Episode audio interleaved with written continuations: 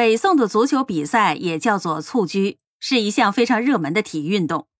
当时的足球在外形上与今天的足球非常接近。据宋朝《事实类苑》当中记载说，球是由动物包衣充气，外加六片或者是八片尖片状皮缝成的气球。想来呀，这外形上应该和近代的篮球很接近。那个时候，上至皇帝，下至平民，没有不对这项比赛不着迷的。当时呢，为了很好的管理蹴鞠队伍，规范比赛，形成有规模、上档次的比赛内容，人们还组织成立了专门踢足球的群众社团，叫元社。社团的个人会员呢，称作元友。该社团阵容强大，人员众多，影响力不逊于今天的足球协会。当时的顺口溜呢，有一句“不入园社会，到老不风流”。在比赛的机制和人数上，宋朝的蹴鞠也比较灵活，既有数百人一起参加的大型比赛，也有家庭式的几个人的小比赛。如果不是后来的金和蒙古摧毁了平民文化高度繁荣的大宋王朝，那么今天的足球界格局是什么样子，真的很难说。如此高水准的体育活动，自然是少不了明星。纵观整个北宋，高水平的踢球者呀不乏其人，其中最著名的莫过于以下这四位。首先，宋太祖赵匡胤。从历史上流传下来的画像看呢，赵匡胤心宽体盘，有点肥罗的感觉。而事实上，他不仅马上的功夫了得，就是足下功夫那也是万里挑一。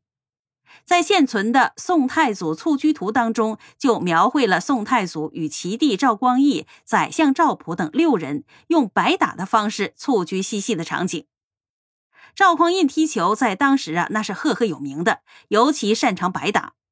这个白打呀，就是现在人们通常称之为花式足球的，也就是踢球的时候可以用头、肩、背、腹、膝、足等部位接触球，灵活变化，随心所欲。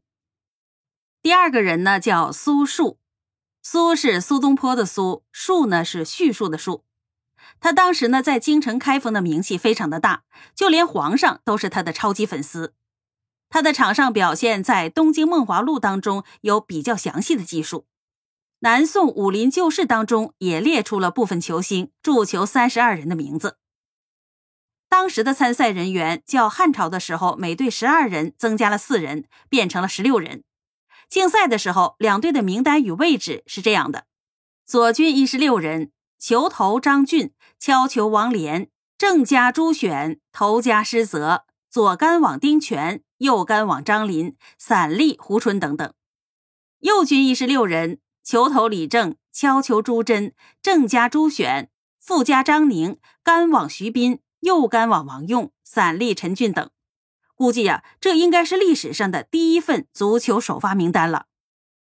第三个人是丁谓，丁谓这个人呢，名声很差，因为他曾经陷害了著名的宰相寇准，但是他踢球的技术啊，却是非常棒的。他从小就喜欢蹴鞠，还以蹴鞠为题材写过一些诗篇。司马光在《司马温公诗话》当中就记录了丁谓的蹴鞠诗：“鹰狐胜双眼，龙蛇绕四肢。”聂来行数步，敲后立多时，可见他是一位善诗的球星，文武双全，怪不得呀能够当上宰相。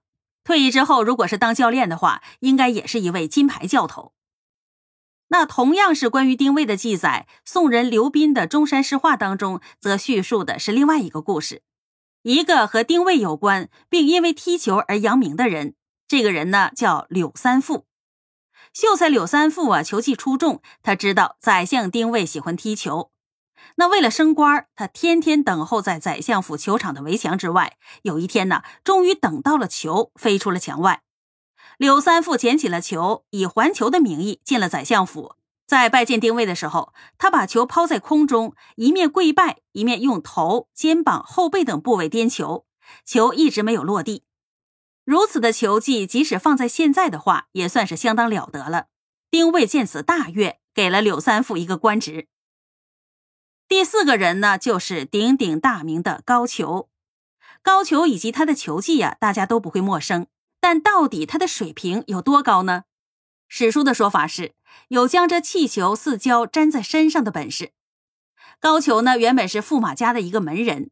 有一次到当时还是端王的宋徽宗家里去办事，而徽宗呢，当时正在和下人们玩蹴鞠，球落到了高俅的面前，只见高俅抖擞精神，使了一个漂亮的鸳鸯拐，把球踢还给端王。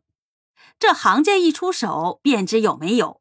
高俅凭着这个鸳鸯拐，一下子把全场的人都给镇住了。于是呢，徽宗就向驸马要来了高俅。后来他登基成为皇帝，就提拔高俅当了殿前都指挥使。